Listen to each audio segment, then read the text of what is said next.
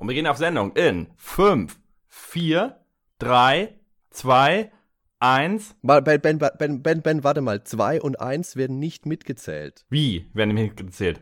Nein, die 2 und 1, das ist Showbiz. Da wird es nicht mitgezählt. Der Hardy kann stumm. nicht zählen.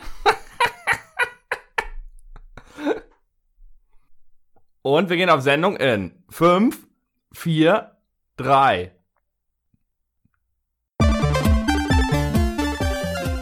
Herzlich willkommen beim Nerdwelten Podcast. Hier wollen wir uns über all die schönen nerdigen Dinge dieser Welt und insbesondere über Retro-Videospiele und Computerspiele unterhalten.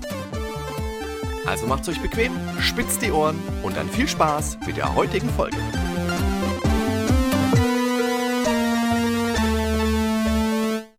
Und damit herzlich willkommen bei uns zurück beim Nerdwelten Podcast, liebe Zuhörer und Servus Ben. Ja, moin Hardy. da sind wir mal wieder. Da sind wir wieder. Unser kleiner Gag hat es ja verraten. Heute geht es selbstverständlich um Wayne's World. Exzellent. Und zwar sprechen wir über den Filmklassiker per se selbstverständlich, verweisen auch ein bisschen auf den Nachfolger und sprechen auch über die Videospieladaptionen. Ja. Für mich ist Wayne's World ein sehr prägender Film. Sowohl der Humor als auch die Musik haben bei mir damals voll eingeschlagen. Wie war das bei dir? Oh ja. Das ist so ein Teil meiner Kindheit, Wayne's World. Äh, und heute noch anguckst, habe ich gerade ja heute wieder gemacht, einfach, um den Film nochmal reinzukommen. wirklich? Wirklich? Ja. Wie kamst du dazu? oh, der Film, wenn man irgendwie die 90er beschreiben will, Wayne's World, würde ich es mal sagen. Also, der trägt die 90er mhm. einfach komplett in sich.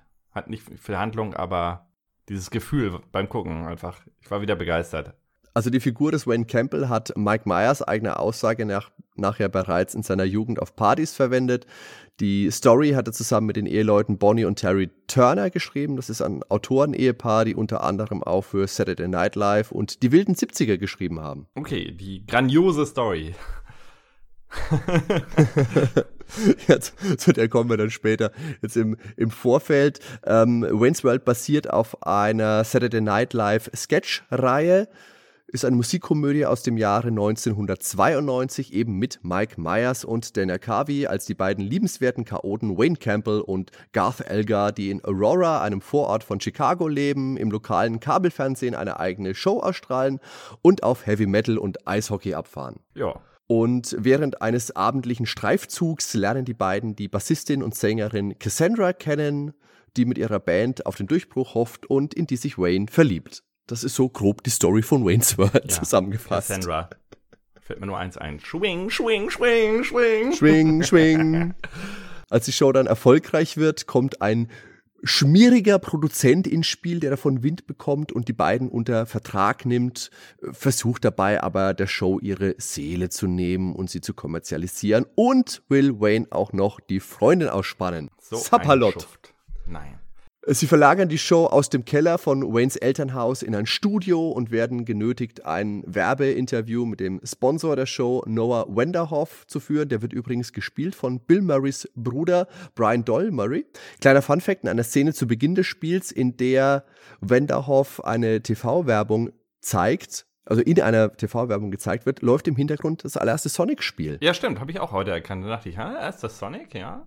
Sah also du so siehst, aus, ja. genau, den Sonic siehst du halt nicht, du siehst nur den Level im Richtig. Hintergrund. Also du erkennst, du erkennst eindeutig, okay, das ist Sonic the Hedgehog und das war auch natürlich so gedacht, aber ja. ich weiß nicht, ob man dann da die Lizenz nicht für hatte. Ich glaube, für den Level mhm. hätte man auch zahlen müssen. Warum man dann Sonic nicht gezeigt hat, verstehe ich nicht. Obwohl das gar nicht so zu diesem Spiel passt, ne? Also diese typischen Arcade-Spiele oder so, da gab es ja meines Wissens nach nichts mit Sonic und so. Ja. Und die Spiele, die er beschrieben hat, das waren eher so die 80er Jahre. So stelle ich mir die vor, so Spiele von 85 oder Anfang mhm. der 80er. Also Wayne sabotiert auf jeden Fall dieses Interview und wird von dem Produzenten Benjamin daraufhin gefeuert, verkracht sich mit Garth und Cassandra und muss dann natürlich alles wieder gerade biegen. Und natürlich retten die beiden am Ende ihre Show, verschaffen Cassandra den ersehnten Plattenvertrag und alles endet harmonisch. Ja. Ein Plot für die Ewigkeit. Aber viel wichtiger als der Plot ist die fetzige Musik, die zahlreichen Gags und Anspielungen auf die damalige Popkultur. Auch die vierte Wand ja. wird mehrfach unterbrochen und der Zuschauer direkt angesprochen, sowohl von Garth als auch von Wayne. Ja, ich finde es so geil. Sie sagen ja sogar, naja, kommen wir ja später noch darauf, hier äh, El Bandi, der spielt ja auch mit und dann spricht er ja auch in die Kamera. Ach, stimmt, Obwohl genau, dann sagen, ja. der Einzige, der hier die Kamera sprechen darf, das, das sind wir beide und so. Du hast hier gar nicht in die Kamera zu sprechen. Also ja, genau. richtig Bezug darauf, dass sie in einem Film spielen. Also. Wayne's World ist damals ein großer Erfolg gewesen, hatte 20 Millionen Dollar Budget, hat dafür 183,1 Millionen eingespielt. 1993 gab es deswegen dann logischerweise eine notwendige, ein bisschen lahmere Fortsetzung. Ja, ich glaube, schlecht war der Film nicht. Also. Wollte ich gerade sagen. Okay, der hat das Doppelte gekostet, hat das Doppelte gekostet, aber nur noch 48,2 Millionen eingespielt. Mhm. Aber natürlich ist das kein, kein schlechter Film. Da gibt es durchaus schlechtere, vor allem wenn man natürlich Fortsetzungsfilme sich anguckt. Und dafür, dafür dass diese Fortsetzung so schnell rausgefeuert worden ist, mhm. ist der absolut nicht schlecht. Nicht so gut wie der erste, aber. Nicht so gut wie Ghostbusters 2, nicht so gut wie Turtle 2, aber okay. Also jetzt habe ich wieder diese Störsignale im Ohr. Wieso?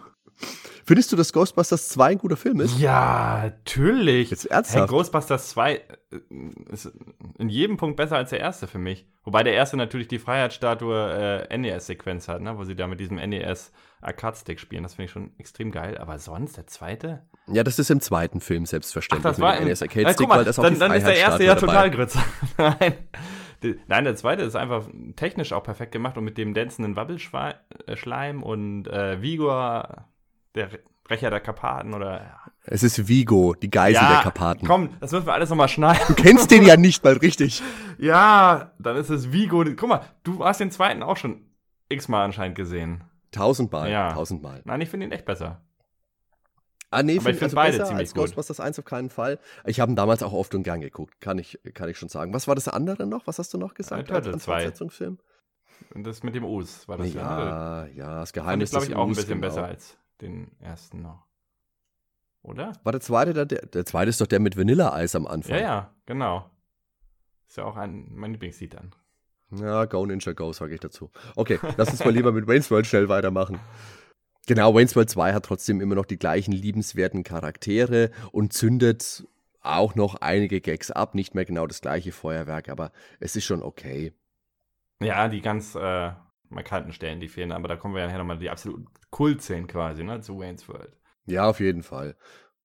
Was man dem zweiten Teil aber positiv anrechnen muss, ist, dass der mit einigen echt gravierenden Widrigkeiten zu kämpfen hatte. Denn zum einen kam er, wie gesagt, schon ein Jahr nach dem ersten Teil. Mhm. Und zum anderen musste er nochmal komplett umgeschrieben werden. Okay. Weil das ursprüngliche Skript davon handelte, dass Wayne und Garth ein eigenes Land gründen und sich von den USA abspalten, nachdem sie eine alte Schriftrolle gefunden haben. Und das Projekt war schon ganz weit in der Pre-Production, also die waren schon echt kurz davor anzufangen, als man bemerkt hat, oh, die Geschichte passiert ja auf dem Film Passport to Pimlico mit Margaret Rutherford, also in Deutsch Blockade in London. Mhm. Margaret Rutherford kennst du selbstverständlich? Nein. Also vielleicht vom Sehen oder so, aber ich. Beim Einkaufen im Lidl. Miss Marple.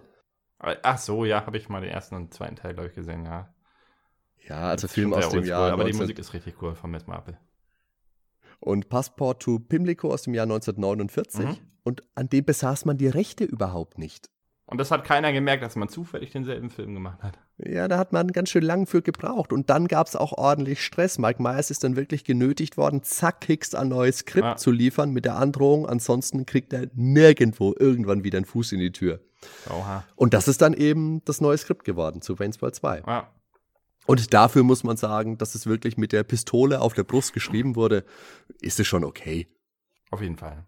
Und wie gesagt, basieren tun die Filme auf Saturday Night Live, mhm. auf einer Sketchreihe, die Mike Myers und Dana Carvey dort immer aufgeführt haben. Das war im Prinzip Wayne und Gas, die auf der Couch sitzen, immer mal wieder illustre Gäste begrüßen und ihre Top Ten Listen machen. Also im Endeffekt genau das Gleiche, was die ersten zwei, drei Minuten vom Film nochmal zeigen. Und die amerikanische Serie Saturday Night Live läuft seit 1975 auf NBC.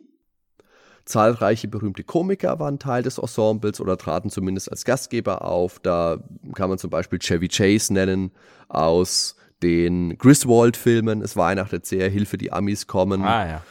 Genau. Äh, Fletcher Troublemaker, fallen dir bestimmt noch mehr ein oder im Zuhörer. Dane Aykroyd selbstverständlich, John Belushi, mhm. die Blues Brothers. Auch die Blues Brothers ähm, basieren ja auf einem Saturday Night Live Sketch und sind ebenfalls im Großraum Chicago angesiedelt. Mhm. Ist auch ein großartiger Film. Setzt den Fokus vielleicht noch etwas mehr auf die Musik. Ja. Und auch Blues Brothers hat Anfang der 90er eine Videospielumsetzung erhalten. Die ist auch kein Klassiker, aber zumindest auch kein Mega-Murks. Ja. Und auch, auch Blues Brothers hat später ja nochmal mit Blues Brothers 2000 eine eher unnötige Fortsetzung erhalten. Aber dafür hat Blues Brothers, äh, das Lied ist immerhin in Rock'n'Roll Racing geschafft. Ah, Peter Gunn-Theme, ja, das ist selbstverständlich. Genau. Selbstverständlich.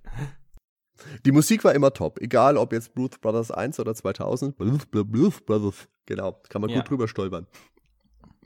Und wie gesagt, es war der erste Film im Jahr 1980, der auf Saturday Night Live Charakteren basiert. Und Wayne's World dann erst der zweite. Dann äh, Bill Murray war Teil von Saturday Night Live, Mhm. den kennt man aus Ghostbusters, haben wir gerade schon mal angesprochen. Chris Rock, Adam Sandler, ich bin kein Adam Sandler-Fan. Ich finde ihn eigentlich immer ganz nett. Er wird ja auch immer quasi wie hier, äh, na, wie heißt der, Till Schweiger in Deutschland, so wird Adam Settler in den USA, ne? Keiner will ihn sehen, aber alle gucken ihn trotzdem so ungefähr. Achso, also ich will Adam Sandler nicht sehen und ich gucke ihn auch nicht. ja, aber ähm, ein Film hat einen ganz großen Platz. Da ist er auch komplett anders als in den anderen Filmen. Ich weiß nicht, ob du den kennst, Wedding Singer. Heißt auf Deutsch ein bisschen blöder Titel, eine Hochzeit zum Ach, Verlieben. jetzt muss ich, das ist Wo der den- mit Billy Idol selbstverständlich. Und jetzt muss ich zu meiner Schande gestehen, ja, der ist nicht schlecht, das hast du mich erwischt. Ja, vor allen Dingen ist da ja Dings mit bei hier. Na. Wie heißt Das Mädchen sie? aus E.T. Ja, das Mädchen aus E.T., was mal permanent und auf aus Droge Drei Engel war. für den- Charlie und ich weiß jetzt gerade nicht, wie sie Ja, heißt. aber die hat so ein, Drew Barrymore. Barrymore. Doch, die ist ja auch in. Ja. Genau. Gibt's ja in Wayne's World auch. die habe ich mich ja auch damals Jürgen verguckt Snarken. als Kind quasi. Hm, okay. Äh, wo waren wir? da? Genau, wir waren bei den Leuten, die bei Saturday Night Live mal waren. Adam Sandler Mhm. hatten wir gerade. Chris Farley. Chris Farley, der ist als Türsteher in Wayne's World auch zu sehen. Der ist ja leider Mhm. dann auch schon, ich glaube, 94 oder 95 verstorben. War gerade auch am Anfang. Welcher war das jetzt? Das war der etwas oh, korpulentere, Ach so. der auch Klassiker gedreht hat wie die Ninja-Kampfwurst. Ach, und der hat äh, Dings bei Wayne's World mitgespielt, oder? Ja, aber nur eine kurze Sequenz, als sie dann aus dem Alice Cooper Konzert rauskommen und dann auf die Limousine quasi schauen und er ihnen dann sagt, hier, der große Ah. Studiochef, der, genau. Das ist Chris Farley. Habe ich nämlich gerade letztens geguckt, den Kampfwurstfilm nochmal wieder. Und Meatloaf spielt ja auch einen Türsteher Mhm. in Wayne's World, gleich zu Beginn des Films. Man könnte sagen, für Liebe macht er alles.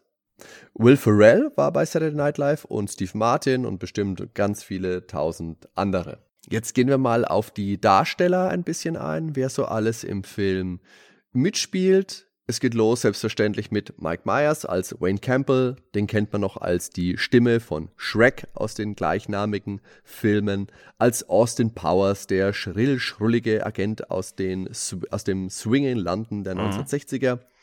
Austin Powers bin ich jetzt gar nicht so großer Fan. Also Wayne's World gefällt mir wesentlich besser. Habt ihr zwar mal alle geguckt, auch, ja, bis Goldständer, ich glaube, das war der letzte, ne? Der lief. Hm, Ja. Also ist okay, aber ist jetzt nicht mein Favorite von ihm, muss ich sagen. Sehe ich genauso. Austin Powers habe ich schon auch geguckt, aber da habe ich lang nicht so viel Freude mit gehabt wie mit, wie mit Wayne's World, so wie ich generell mit Mike Myers späteren Werken auch nicht mehr so ganz warm geworden bin. Ich weiß, nach ähm, Wayne's World kam dann Liebling, hältst du mal die Axt. Das haben einige meiner Freunde angeschaut und immer sehr lustig gefunden und immer Schädel, Schädel gerufen. Ich fand den total doof. Wir schlagen jetzt die Brücke wieder zurück, Swing in London der 1960er, weil auch Wayne's World schon viele Verbindungen zu den 60ern hat. Beispielsweise die Fender Stratocaster, also die Gitarre im klassischen Weiß mit drei Single-Coil-Pickups und Vibratohebel, wie Cassandra kommentiert. Eines Tages wird sie mir gehören. Sie wird mal wie gehört, ja. Bei der Recherche habe ich entdeckt, dass der offizielle Name der Farbe übrigens damals Olympic White war. Mhm. Genau, und die himmelt Wayne an. Und auch Jimi Hendrix, dessen Foxy Lady im Film verwendet wird, hat ja eine Stratocaster gespielt. Ja, da gibt es ja die Szene, ne, wo er die Gitarre ausprobiert im Laden. Mhm. Aber wenn man genau hinhört, dann fällt einem auf, das ist ja gar nicht Stairway to Heaven. Das stimmt, das ist es nicht. das war ja irgendwie so ein Filmfehler, ne? Das, äh, beziehungsweise, mh, da hat er die Rechte nicht, oder wie war das? Da war es wohl so, dass dann gesagt wurde, Leute, wenn wir jetzt anfangen, hier drei, vier Noten von Stairway to Heaven z- zu spielen, dann kommen wir aus dem Zahlen nicht mehr raus. Weil du hast ja, und da spielst du jetzt, glaube ich, drauf Mhm. an, im Hintergrund dieses No Stairway to Heaven Genau. Schild. Und es ist ein bisschen doppeldeutiger Witz, weil dieses Schild hängt über einer Treppe, also hier Treppe nicht in den Himmel, aber natürlich auch While Stairway to Heaven. Und ich würde jetzt sagen, aber gleichzeitig mit Smoke on the Water die zwei Lieder sind, die am häufigsten in Musikgeschäften von äh, Gitarristen an der Gitarre gespielt werden. Ja, Smoke on the Water wahrscheinlich noch mehr. Äh, hätte ich jetzt auch gedacht, ja. Ja. Und im zweiten Wade's World, um jetzt nochmal weiter auf die 60er einzugehen, spielt ja Jim Morrison, der Sänger der Doors, eine große Rolle. Und das von Wayne und Garth organisierte Festival nennt sich Wayne Stock, da mhm. Wayne sich von einem Woodstock-Poster inspirieren lässt, das große 60er Jahre Festival. Genau. Was mir jetzt beim Wiederansehen der beiden Filme aufgefallen ist, in Wayne's World 2 gibt es eine Szene, in der Wayne und Garth sich Formulare zum Anmelden ihres Festivals besorgen und dabei in eine skurrile Situation mit einem Verwaltungsangestellten kommen, der zwei unterschiedlich farbige Augen hat.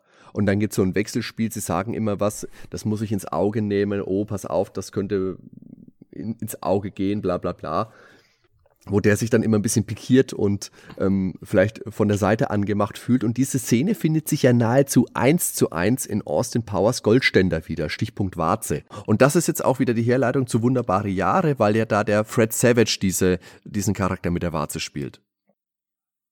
Dann haben wir Dana Carvey als Garth Alga, der stets Bandshirts trägt, also Mötley Crew und Aerosmith sind mir aufgefallen. Und die Figur des Gas hat Dana eigener Aussage nach stark an seinen Bruder Brad angelehnt. Während eines Interviews mit Howard Stern hat er angegeben, dass er einigen Input beisteuerte für den Film, für das Skript, als Mike Myers und die Turners daran geschrieben haben. Und war dann wirklich erbost darüber, als er feststellte, das ist überhaupt nicht umgesetzt worden, was er da für Input hatte. Und er war so darüber verärgert, dass er dann den Film drei Wochen vor Drehbeginn verlassen hat, dass er abgesprungen ist. Also Dana Carvey war wirklich raus aus Oha. der Sache. Und erst als er dann wieder mehr Einfluss bekommen hat, ist er zurückgekommen. Und hm. die beiden müssen auch wegen Austin Powers nochmal Stress miteinander gehabt haben, weil die Figur des Dr. Evil basiert auf Lorne Michaels, mhm. also dem Schöpfer von Saturday Night Live. Der macht auch immer diese Sache mit dem Finger, sagt zumindest Dana Carvey. Und Dana Carvey hat diese Anspielungen mhm. wohl als erster immer gebracht. Und Mike Myers hat das dann für Austin Powers übernommen. Also so ganz grün sind die beiden sich wohl lange Zeit zumindest nicht gewesen. Wir waren ja vor kurzem, also vielleicht drei, vier Jahre her, da waren die ja wieder bei Saturday Night Fever zusammen. Saturday Night Live, aber ja. Aufgeführt. Da hat man ja schon Hoffnung bekommen, ob jetzt, äh, ja, Saturday Night äh, Live, genau. Das andere ist ein Film konnte man ja schon wieder hoffen, ob jetzt ein dritter Teil vielleicht kommt. Äh. Da können wir später noch spekulieren. Also heute scheinen diese ganzen Zwistigkeiten aus der Welt geschafft zu sein, da hast du recht. Bei Dana Carvey ist 1997 eine Bypass-OP schiefgelaufen. Da hat der Operateur die falsche Koronararterie mhm. operiert, weil er die falsche, also die, die mit dem Problem nicht gefunden hat. Und Dana hat dann 8 Millionen Dollar Schadenersatz bekommen, die hat er komplett gespendet. Oha. Mhm. Oh ja, und das Schlagzeug übrigens, das Schlagzeug-Solo im Film hat er auch selber eingespielt. Er ist leidenschaftlicher Schlagzeuger und sagt von sich selber, ein richtiger Musiker, der würde wahrscheinlich betreten lächeln, aber für einen Comedian ist es ganz ordentlich, was er kann. Ja, ich hätte applaudiert. Also. Tia Career spielt mit Schwing Schwing. Als Cassandra Wong.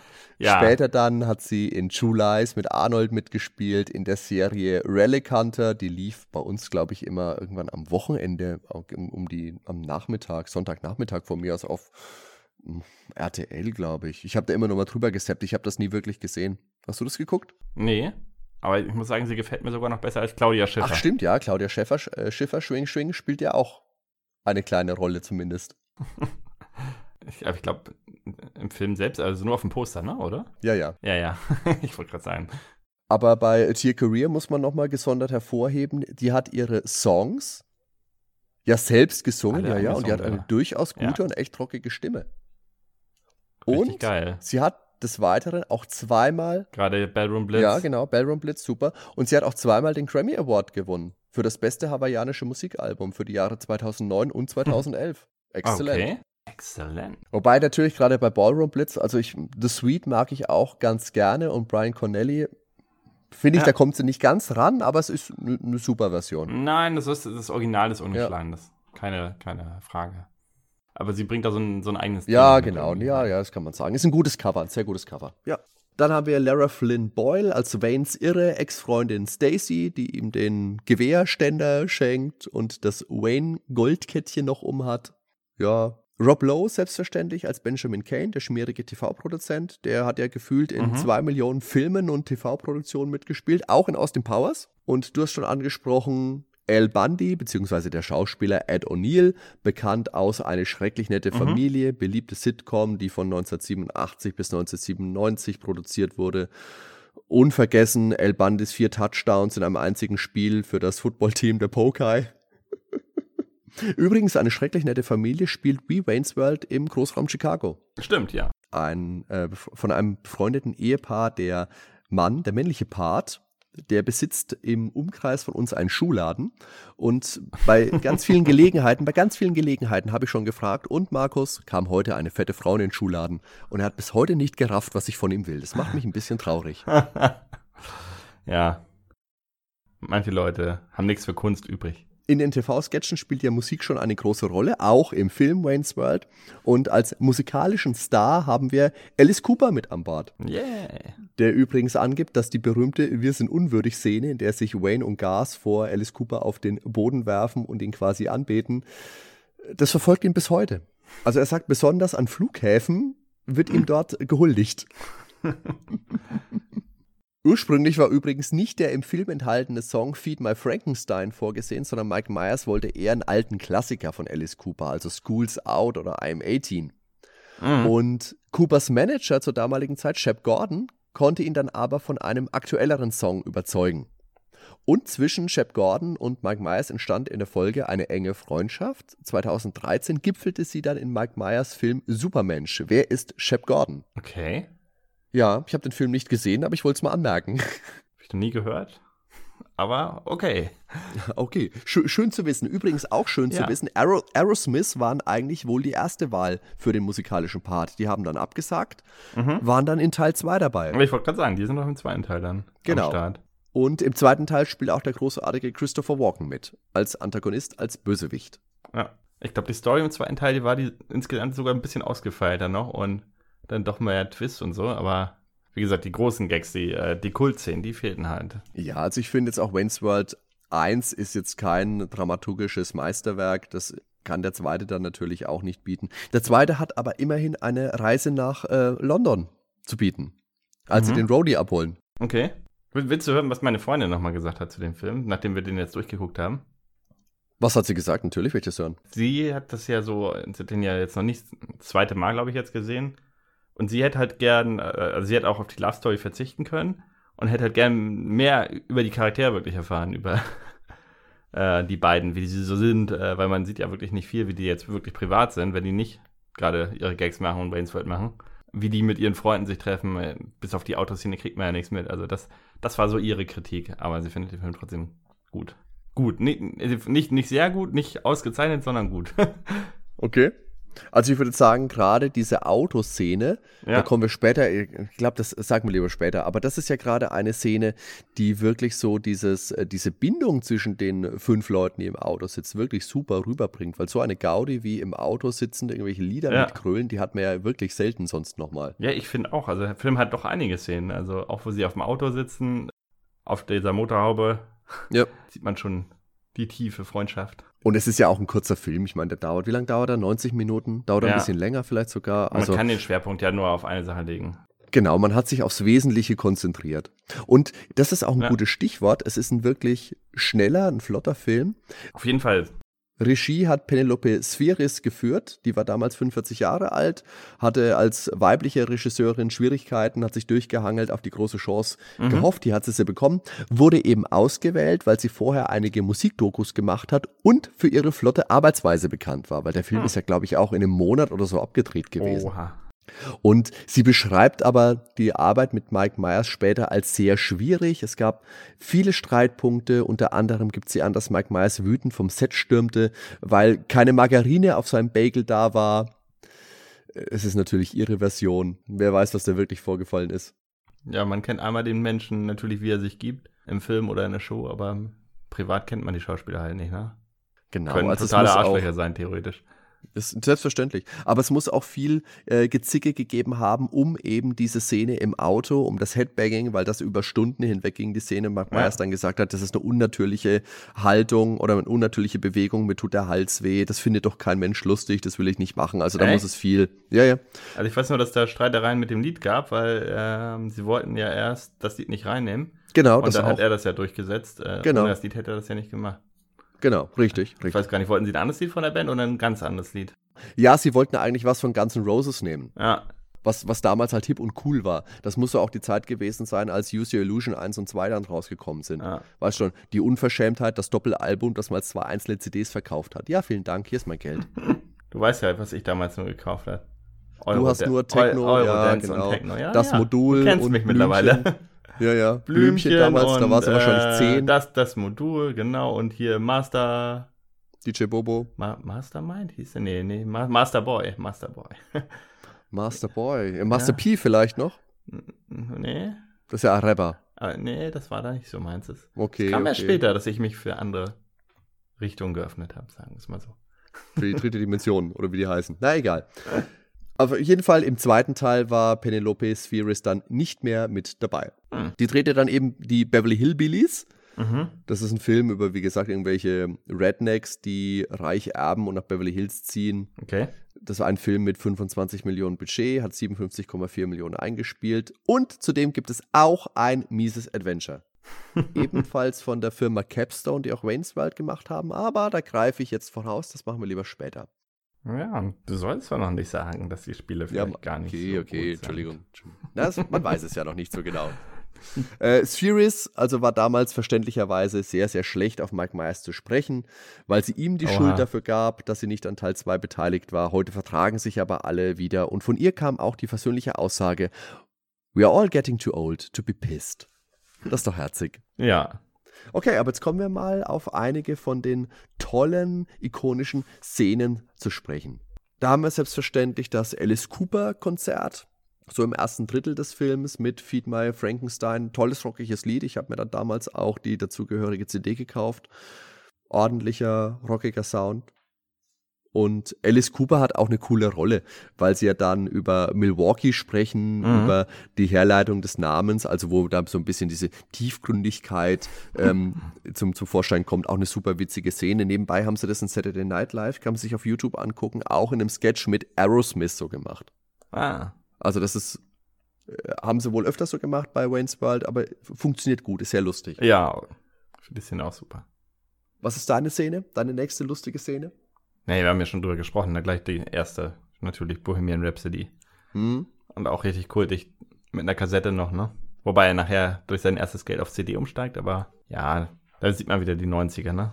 Wir hatten damals alle unsere Kassetten mit unseren Tapes Ja, klar. Auch lange in die 90er auch hinein. aufgenommen in den Radios und so. Das war einfach, der Film spielt, äh, spiegelt einfach perfekt die Zeit wieder, finde ich. Aber findest du nicht auch, Ja. dass das ein bisschen, also ich würde sagen, das mit den äh, Kassetten tatsächlich fehlt mir ein bisschen aus dem Grund, weil du dir mit viel mehr Mühe die Musik zusammengestellt hast. Heute, wenn Ja, du ja, eine eben. MP3-CD machst, du rotzt einfach drauf, was du hast ja. und hast dann 500 Lieder drauf, von denen du 490 überspringst. ja, gut, kommen wir wieder zurück. Nächste Szene. Na, bei Bohemian Rhapsody müssen wir schon mehr zu sagen. Also fünf Freunde im AMC Pacer und das Lied hat ja dann auch, die.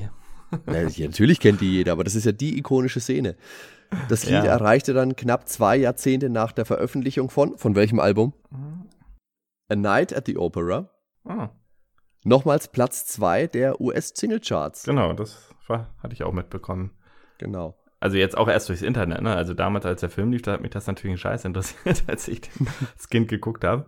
Das ist einfach die Szene abgefeiert, aber äh, Ursprünglich war das Lied ja 1976 in den Charts und ist dann ja noch ein drittes Mal 2018, 2019 eingestiegen, mhm. eben wegen Bohemian Rhapsody, der Queen-Biografie, dem Film, der jetzt im Kino lief. ja. Ich frage mich gerade, ob der Film überhaupt unter dem Namen im Kino gekommen wäre, wenn es Wayne's World nicht gegeben hätte. Ich sag nein. Der Film, äh, das Lied hätte niemals Mhm. diese Popularität gehabt. Oder Also nochmal gehabt zumindest, ja. Und das Lied war ja damals gar nicht mal so populär. Also es gehört, es kam, als es rauskam, kam es gar nicht so gut an. Also gehörte nicht so zu den Lieblingsliedern bei den Queen-Fans. Oh, ob das wirklich bei den Queen-Fans nicht so zu den Lieblingsstücken Ja, die, die, nicht, jetzt nicht die schon. Die Hard-Fans, sondern wirklich die, die so ein bisschen Queen auch mögen halt. Also die auch schon was mit Queen anfangen konnten, aber Ja gut, also ich meine, es ist Klar, ja damals dann auch äh, die erste Nummer eins in, äh, in Großbritannien gewesen für Queen, als es erstmalig rauskam. Also so, so unbeliebt kann ja es gut, nicht die Briten, gewesen die sein. sind eh speziell. Also Okay, ach so. Also es kam nicht gut an, außer bei den Briten, willst du damit sagen? Nee, also ich denke schon. Bohemian Rhapsody war aber in Vergessenheit geraten. Also es war damals ja. grandios. Es ist auch gut aufgenommen worden, das sehe ich schon so. Aber es ist in Vergessenheit geraten. Da stimme ich dir zu in diesem Punkt. Und von dem Standpunkt her würde ich schon auch sagen, dadurch ist es vielleicht auch vielen Leuten, die an dieser Filmproduktion jetzt Bohemian Rhapsody gemacht haben, vielleicht mhm. doch nochmal etwas präsenter gewesen, ja. Weil man weiß, okay, dieses Lied ist dann eben auch, weil das war ja die Zeit, als Freddie Mercury dann eben auch im, als es ihm schon sehr schlecht ging, ja. er ist ja kurz darauf dann auch gestorben und man sagt auch, man hätte ihm die Szene aus dem Film nochmal vorgespielt und dann muss es ihm schlecht, schlecht, schlecht gegangen sein und er hätte die wohl auch gut gefunden. Hat jedenfalls der Brian May mal gesagt. Ah. Dass er einem wirklich sehr kranken Mercury ein Preview-Tape gezeigt hat und der das toll und lustig fand. Ja. Ja, auf jeden Fall ist das un also das ist so eng verknüpft mit dem Lied. Also ich kann, kann das Lied nicht hören, ohne an die Szene Zwangsläufe zu denken. Das ist für mich der Videoclip zu dem Lied einfach. Ja, also wirklich absolut ikonisch. Und wie du vorhin schon gesagt hast, gab es ja Streitigkeiten, weil Mike Myers unbedingt dieses Lied wollte und die Produktionsfirma ja. aber eher was von Guns N' Roses. Ja, nee, ich sag mal, er hatte den richtigen Riecher, weil äh, Guns N' Roses, das wäre vielleicht auch ein bisschen headbangig gewesen, wäre auch rockig gewesen, wäre auch cool, aber eben nicht dieser Aufbau, dieses Opernhafte in dem Auto, das passt einfach so geil. Ja, aber genau, gerade das, gerade dieser Widerspruch, weißt du, die Headbanger, die dann plötzlich diese Operettenszene danach ja, spielen. Ja, davor. Gerade ne? das ist ja so lustig. Auto, ne? Also davor machen ja, sie ja die Operettenszene und dann fangen sie an zu Headbang. Ja, ja, na klar, als dann das Gitarren-Solo kommt, na klar, ja, ja eine der, eine der großartigsten Szenen. Und warum ist die ebenso legendär? Einerseits wegen dem Lied und andererseits, wie gesagt, jeder selbst war ja schon mal in dieser Situation. Jeder selbst hat viele tolle Erinnerungen, zumindest ich, an grölende Freunde, die in einem vollbesetzten Auto hocken und muss nicht Bohemian Rhapsody sein, aber halt ein Lied grölen. Ich hatte damals äh, immer einen Kollegen mit zur Arbeit genommen, da haben wir im Callcenter gearbeitet und der wohnt halt zwei Häuser hinter mir. Und dann ist er jeden Morgen vorbeigekommen und immer zur Arbeit gefahren. Dann haben wir generell immer Rockmusik gehört. Und wie oft haben wir Bohemian Rhapsody auf dem Weg zur Arbeit gehört und dann an der ikonischen Stelle angefangen zu Headbang. Also, ja. selbst wenn ich im Auto ist, ja, ich, ich muss immer mitmachen, das geht nicht anders. Und dann 2018, wie gesagt, der Queen-Film. Ja. Da spielt Mike Myers den Produzenten Ray Foster, der die Single-Auskopplung von Bohemian Rhapsody für keine gute Idee hält, weil er sich nicht vorstellen kann, dass sich Jugendliche das Lied laut aufdrehend im Auto anhören. Und das natürlich ist eben die große Anspielung an Wayne's World. Stimmt, so war es, aber ja. Sonst noch Szenen aus dem Film, die dir positiv, besonders positiv im Gedächtnis geblieben sind? Ja, Szenen, die erste Öffnungsszene, also das Intro von Wayne's World, ne? Wie sie die Show starten, das macht ja, ja jeder. Also auch wenn ich mit meinem Bruder sage, Wayne's World, Wayne's World, kommt er auch sofort, Party Time, excellent. Das, ist, das stimmt. Das ist so sehr, drin. Sehr eingängig. Also man zitiert diesen Film sehr oft. Also ich mag noch besonders diese Schleichwerbung. Ja. Als Benedict, Benedict ihnen sagt, okay, ihr müsst jetzt Werbung in die Show einbauen, das ist wichtig. Nee, das machen wir nicht. Und dann haben sie plötzlich ähm, Pizza hat Karton vor sich oder trinken Pepsi. Der Gas ist nur in Reebok-Sachen gekleidet. Zum Schreien. Wirklich für ja. mich die beste Szene von Product Placement aller Zeiten. Da kommt nichts dran. Das ist so überzogen, so lustig. Echt richtig, richtig gut. Ja, ich fand die auch richtig geil. Die fand meine Freundin nicht so lustig, glaube ich. Ich glaube, da haben wir einen anderen Humor. Wirklich? Okay. Zumindest nicht so abgegangen wie ich. Was fand deine Freundin am besten? Bohemian Rhapsody wieder? Ja, klar, also sie ist ja mega Queen-Fan, also jetzt auch durch den Film gerade. Ist ja ihr Lieblingsfilm. Aber bei der Freundin natürlich ist es ja immer so eine Sache.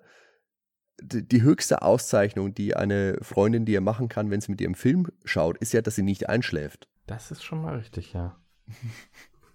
Bis ja, ist sie eingeschlafen oder nicht? Nein. Oh, oh, dann ist ja fantastisch. Und wir haben sogar sehr wenig Schlaf die Nacht. Obwohl, nein, sie hat heute Morgen noch ein bisschen weiter geschlafen, verdammt. Okay.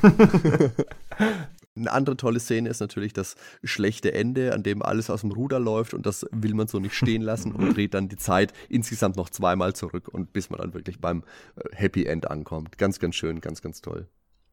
Ja. Und dann ist der Film auch plötzlich schon vorbei. Obwohl der anderthalb Stunden ja. geht, kommt der einem fast zu kurz vor, finde ich. Ja. Also ich hätte da locker noch mal anderthalb Stunden weiter gucken können.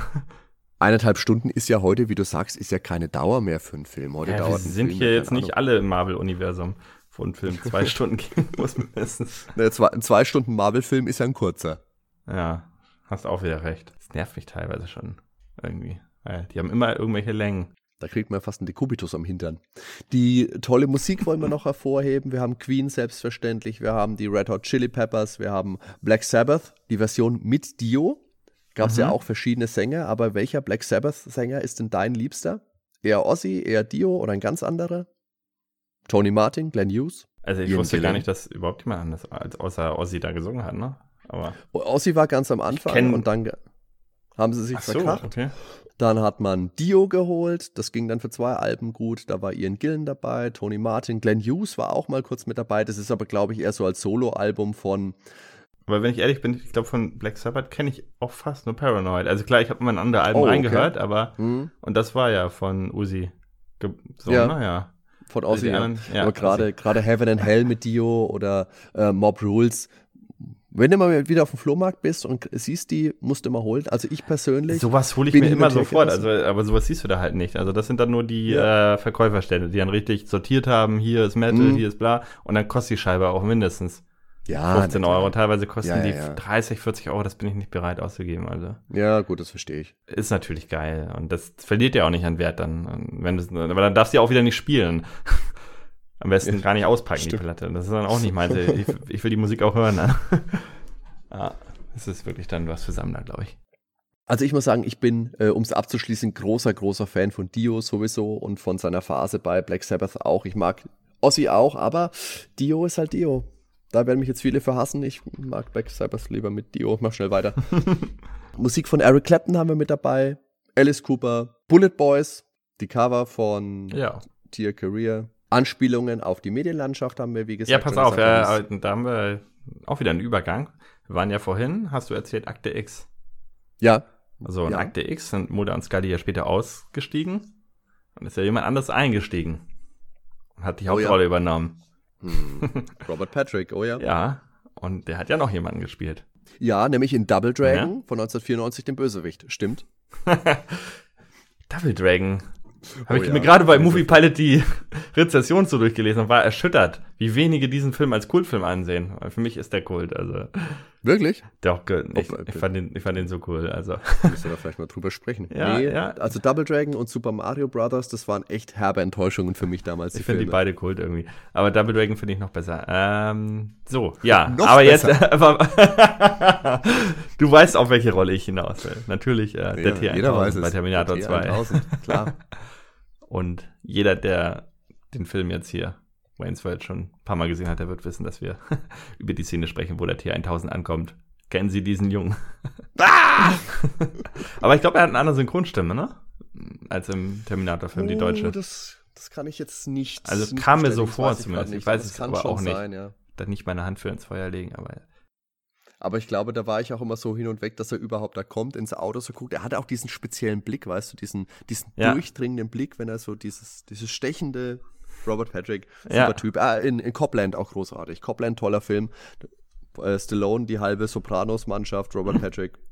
Schaut den. Guter ja. Film. Ich fand den übrigens bei Akte X gar nicht mal schlecht nachher, weil ich bin damals äh, ausgestiegen tatsächlich als Kind bei der Serie. Als irgendwie diese ganze Schwangerschafts-Scully-Geschichte anfing, hatte ich keinen Bock mehr. Ja, das war mir aber auch. Robert Patrick habe ich dann schon gar nicht mehr gesehen, da bin ich vorher schon ausgestiegen. Ja, aber das haben wir jetzt alles nachgeholt. Wir hatten ja alle Folgen geguckt mhm. und da waren ein paar gute dabei. Also, man hat ihn nachher schon gemocht, sagen wir es so. Also ich habe bis heute ja nicht die Staffel 10 war die, die vor ein paar Jahren dann nochmal nach. Die habe ich auch noch nicht gesehen. Habe ich noch nicht Allein geschaut, wegen ja. der Synchronstimme von Mola. Dass sie denen nicht genug Geld gegeben haben und er dann gesagt hat, nee, dann mache ich es nicht. Hat mich so aufgeregt sollen die den Jungen doch vernünftig bezahlen, wenn er das machen will. Der war ja jetzt nicht dreister. Und das ist halt, äh, der wollte halt eine ehrliche Bezahlung für den Job, den er macht. Und die Klar, wollten ihn damit so ein Billiggehalt abspeisen, das finde ich nicht. Lächerlich. Ja. Aber ich gucke die vielleicht irgendwann mal. ja, so ist es halt. Es ist oft so, dass Leute oder dass ähm, die, die großen Firmen dann, dann merken, okay, da können wir Geld mitmachen, wollen aber selber möglichst wenig ja. ausgeben. Und das ist wieder eine gute Überleitung. Wir haben einen tollen, erfolgreichen Film mit Wayne's World. Da schreit geradezu danach, fix ein lieblos zusammengeklopptes Spiel rauszuhauen und den Kids um die Ohren zu feuern. Da hört man direkt die Anzugträger diabolisch lachen und sich die Hände reiben. Das wäre übrigens auch ein guter Plot für einen Wayne's World Film. So, und an dieser Stelle möchte ich jetzt gleich auch nochmal dazwischen grätschen weil äh, wir haben ein kleines Quiz vorbereitet und das muss genau uh. genau jetzt kommen. Uh, ein kleines Quiz. So. Stellt euch einfach mal vor, liebe Zuhörer, die Waynesworth Spiele, alle gemeinsam, wie sie da sind, hätten eine Stimme und könnten uns irgendwas sagen. Welcher Satz wäre das, Hardy? Wir, wir sind, sind unwürdig! Wir, wir sind, sind unwürdig. unwürdig! Ja, zu Recht, zu Recht, weil die Waynesworld-Spiele sind durch die Bank echter Schrott. Weiß ich nicht. Ich, wollte mein, meine Gamepads noch heil lassen. so, so einen Schrott sollen, sollen die nicht äh, spielen, aber. Also meine haben es meine haben's knallhart zu spüren bekommen. Wir müssen ja, ja. ein bisschen unterscheiden. Es gibt ja einmal Wayne's World Konsolenspiele und dann gibt es auch noch für den PC ein DOS-Adventure. Richtig. Der Spoiler, wie gesagt, das ist ja. alles Schrott. Wir fangen mal mit Konsole an. Konsolenspiele, Publisher mhm. THQ. Da hat man damals eigentlich auch schon gewusst, drei Buchstaben, fast wie LJN, fast genauso schlimm, wo die Marschrichtung hingeht. Die haben in der Folge haben die, glaube ich, auch mal bessere Sachen gemacht. Wayne's World gehört nicht dazu. Nee. Entwickler waren Radical Entertainment, die haben die Version für NES und Game Boy gemacht.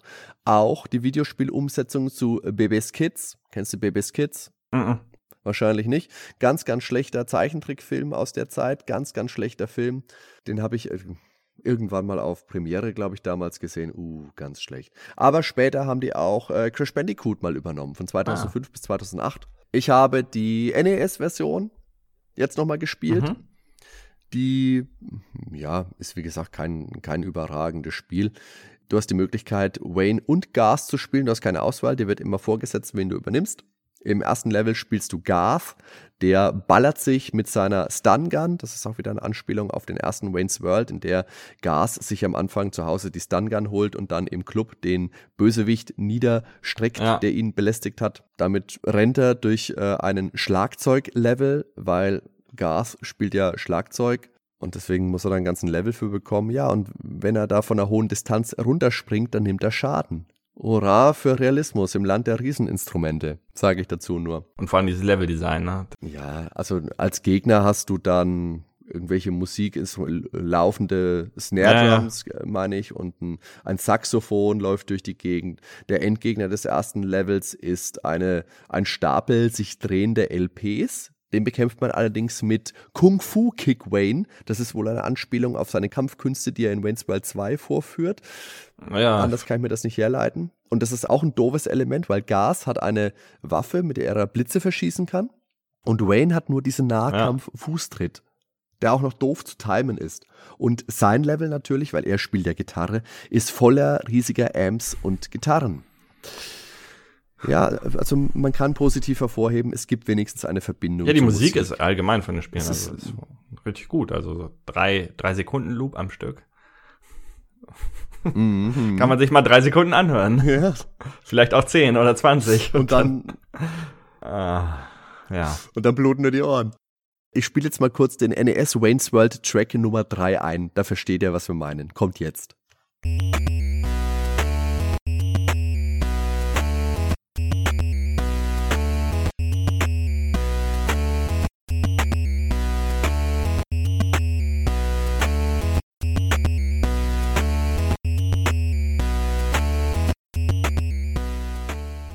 So, ich brauche jetzt mal ein Ohrstäbchen, weil ich glaube, ich habe jetzt, hab jetzt blutige Verkrustungen im Ohr. Ja, sollten wir mal eine Musikfolge machen und jeder darf sich seine Lieblings-Wayne World Tracks raus. und die werden, die werden alle 60 Sekunden lang gespielt. Ja, oder einfach die ganze Folge, einfach mal eineinhalb Stunden nur diesen Track ausgespielt. Das war doch super. Wir haben ein paar Wayne's World Tracks. Oh Gott. Also, keinerlei Spielwitz. Nein. Da hat man nicht lang dran gearbeitet und man hat in diese wenige Arbeit auch keinerlei Mühe gesteckt. Doch, das, das Scrolling ist sehr flüssig. Zumindest auf dem. Also wir, wir suchen und biegen und, und brechen was, was Positives. Also mir tut jeder Gamer und jeder Fan des Films leid, ja. der für diesen Schrott wirklich Geld bezahlt hat. Und am meisten werden es wahrscheinlich Eltern gewesen sein, die gewusst haben, ihr Kind mag den Film, der hat bestimmt auch Freude an dem Spiel. Ja.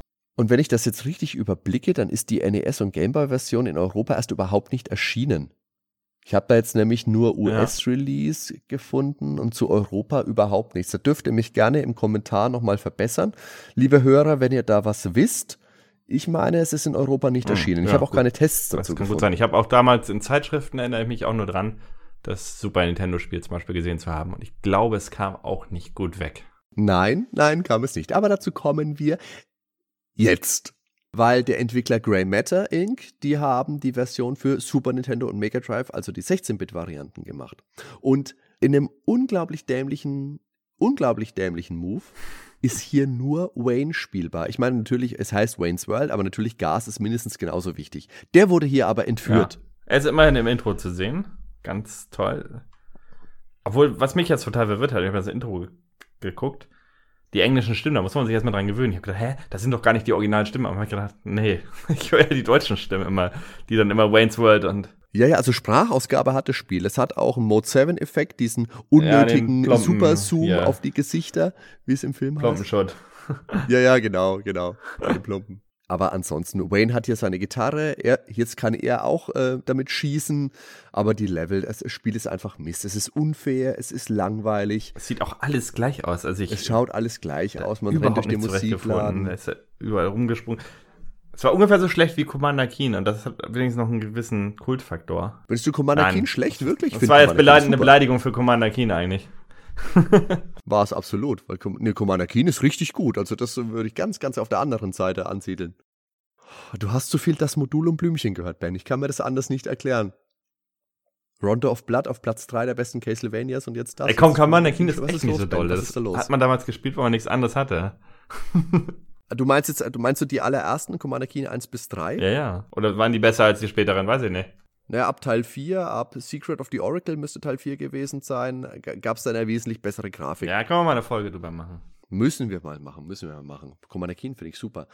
Aber zurück zu Wayne's World für Super Nintendo Mega Drive. Hätte man nicht Cassandra retten können, hätte man nicht Wayne und Gas spielen können. Das hätte das Spiel nicht besser gemacht, okay. Aber ja. zumindest hätte man Gas drin gehabt. Aber siehst doch mal so, da haben sie den nicht wenigstens auch noch verunstaltet. Er, er ist ja im Spiel drin.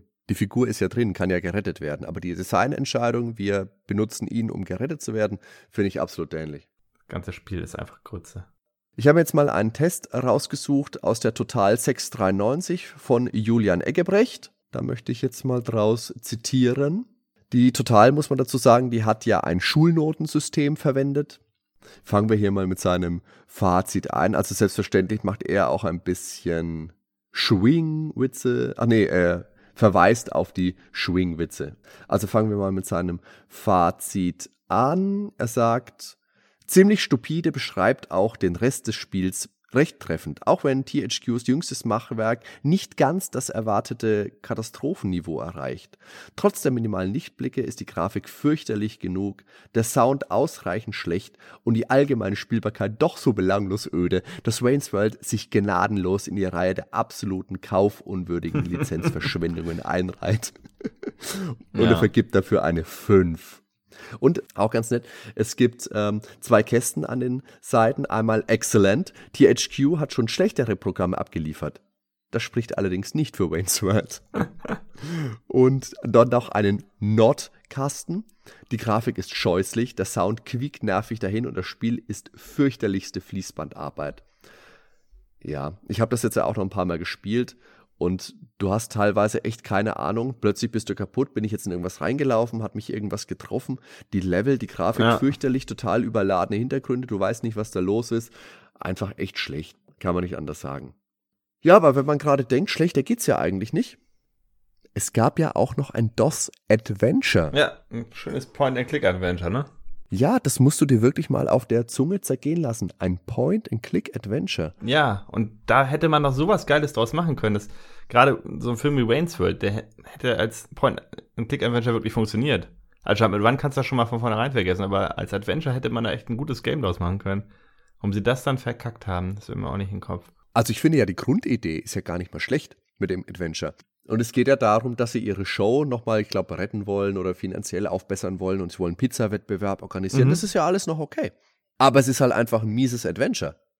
Und da gab es zur damaligen Zeit, ich glaube, da gab es ja auch schon Werbespiele. Kennst du das Telekommando schlägt zurück? Äh, ja, also ist mir auf jeden Fall bekannt, ja. Ich habe es jetzt nie, vielleicht habe ich es mal angespielt, aber auch nicht durchgespielt. Äh. Auch ein Point-and-Click-Adventure. Äh, Werbung, Telekom damals, ja. selbstverständlich. Aber das ist ja durchaus ein gutes ja. Spiel. Also das habe ich damals gern gespielt.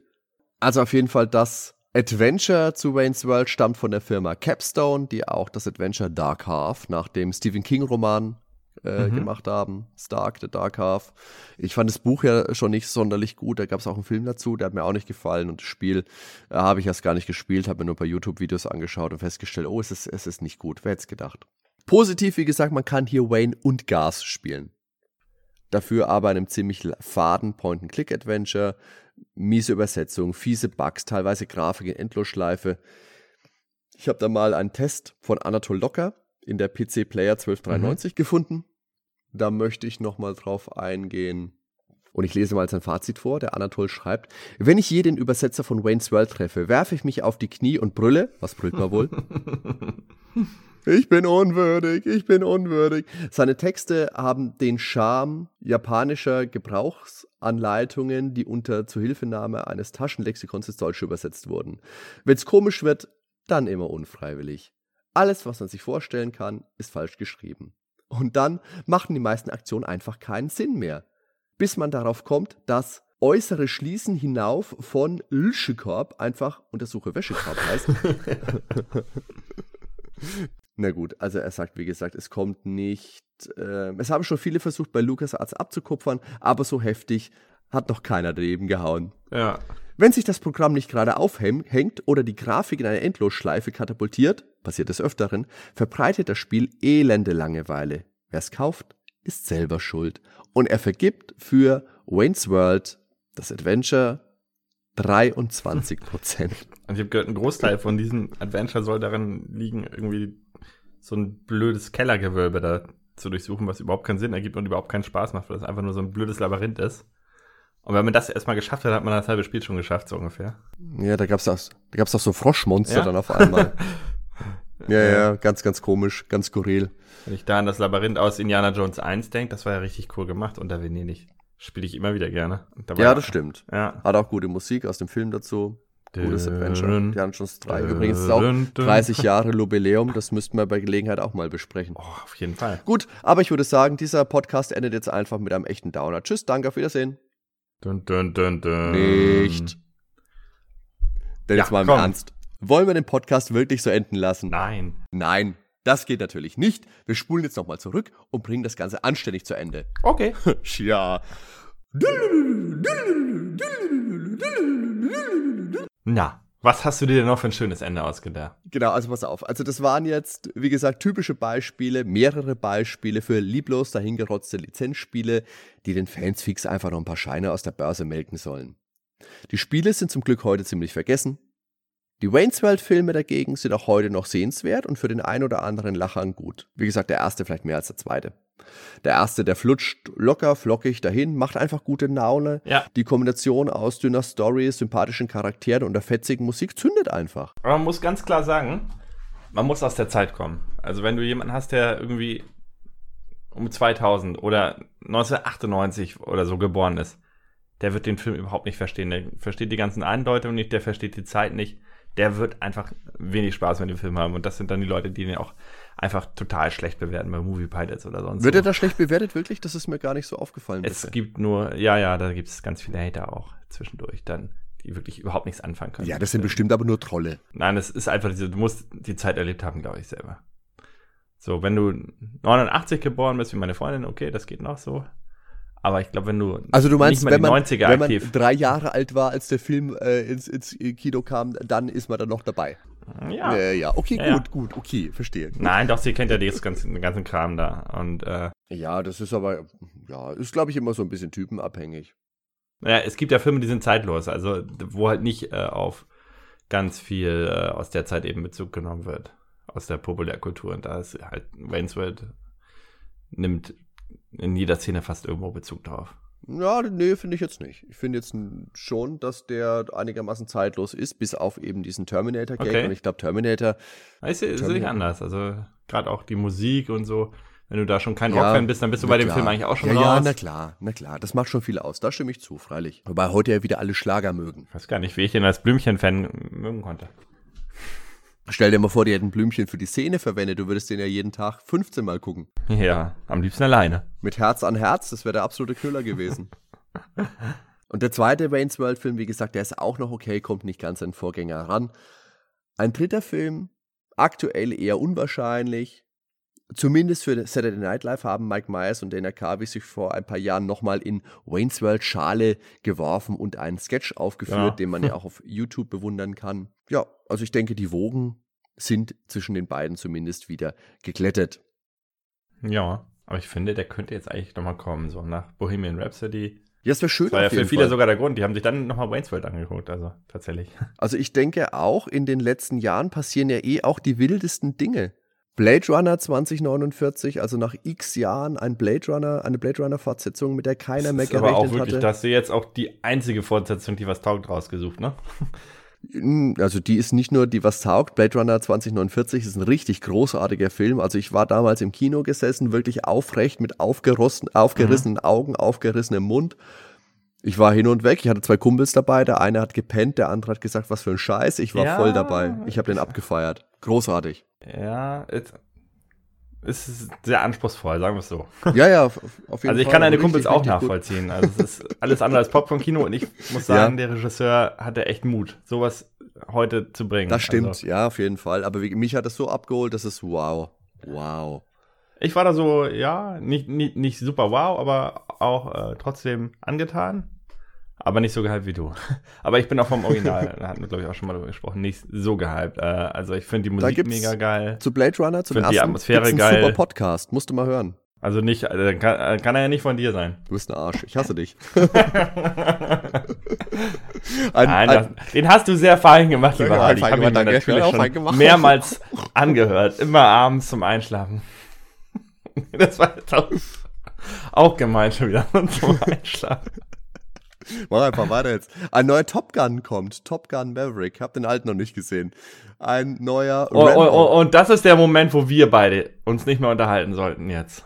Ja, so. komm, Tom Cruise. Nee, gehen wir fort. Das ist fast so ja, schlimm wie Adam komm, Sandler. Komm, Adam Sandler ja. und Tom Cruise sollten mal einen Film zusammen machen, den ich dann bitte nicht ja, gucken muss. Den, den würde ich sofort gucken. Glaube ich, 100 Pro. Mit Tränen in den Augen. Mein Top Gun ist einfach so kult. Ich hab, letztens habe ich sogar den anderen mit Tom Cruise geguckt, den fand ich gar nicht mal so schlecht, äh, wo er irgendwie in der Zeit als so ein Zukunftssoldat immer zurückreist und den kannte ich nämlich noch nicht.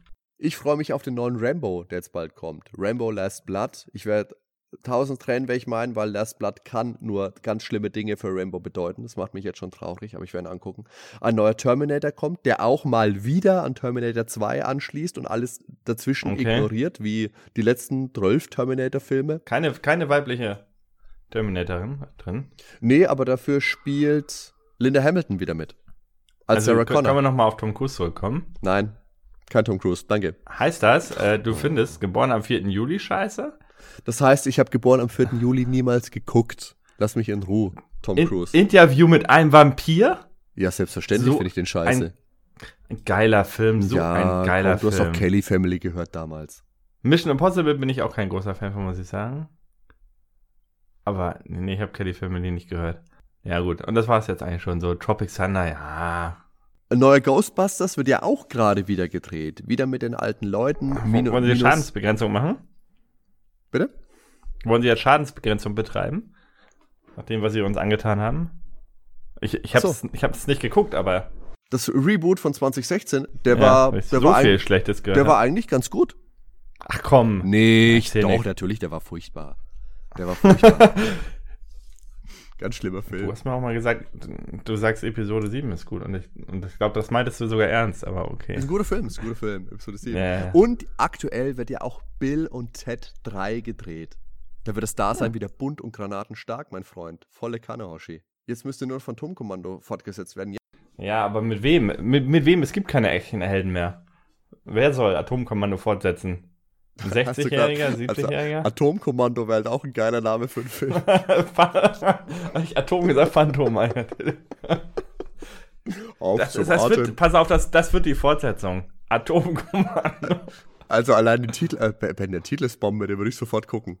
der ist Bombe. Der ist ja. wirklich Bombe, ja. Das ist die Tagline ja, dazu. Das ist die Tagline Atomkommando. Der Titel ist weißt Bombe. Ja, aber po po Politiker und Schauspieler, das ist auch äh, passt doch auch mal gut zusammen. Vielleicht will Trump das ja umgekehrt machen wie der A. Nie, wenn er aus der Politik raus oh ist, Gott. wird er Schauspieler. Dann macht er Atomkommando. Hoffentlich nicht. Also man kann sagen, ist ja nur ein Film. Es ist nur ein Film.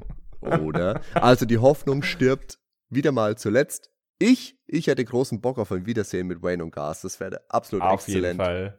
Vielleicht machen die beiden ja dann YouTube-Videos. Und der Film kann richtig scheiße werden, sie hätten mich trotzdem. Also bei den Filmen würde ich ohne mich vorher zu informieren reingehen. Sofort. Es ist wahrscheinlich auch besser, wenn man sich vorher nicht Dann würde ich mich hinterher aufregen, wenn der scheiße ist. Also ganz, ganz tolle Charaktere. Schaut euch auf jeden Fall mal den ersten Film an, schaut ihn euch nochmal an, da kann man auch heute noch mit Spaß haben. Und dann, wenn Ja. man viel Freude mit hatte, auch nochmal einen zweiten Teil gucken. Kommt, der zweite Teil. Auch nicht so schlecht. Genau. Und dann hängt ihr euch ein Poster von Cassandra übers Bett. Schwing, schwing. Schwing, schwing. Und dann eben die Schiffer. Schwing, schwing, schwing. Wir freuen uns über Kommentare auf der Homepage, auf Facebook, iTunes, Soundcloud, YouTube, Spotify. Lasst gerne Abos, Daumen hoch da, wenn es euch gefallen hat. Ich sage Dankeschön fürs Zuhören und Und Party on, liebe Zuschauer, Party on, Ben. Party on. Und wir sind raus.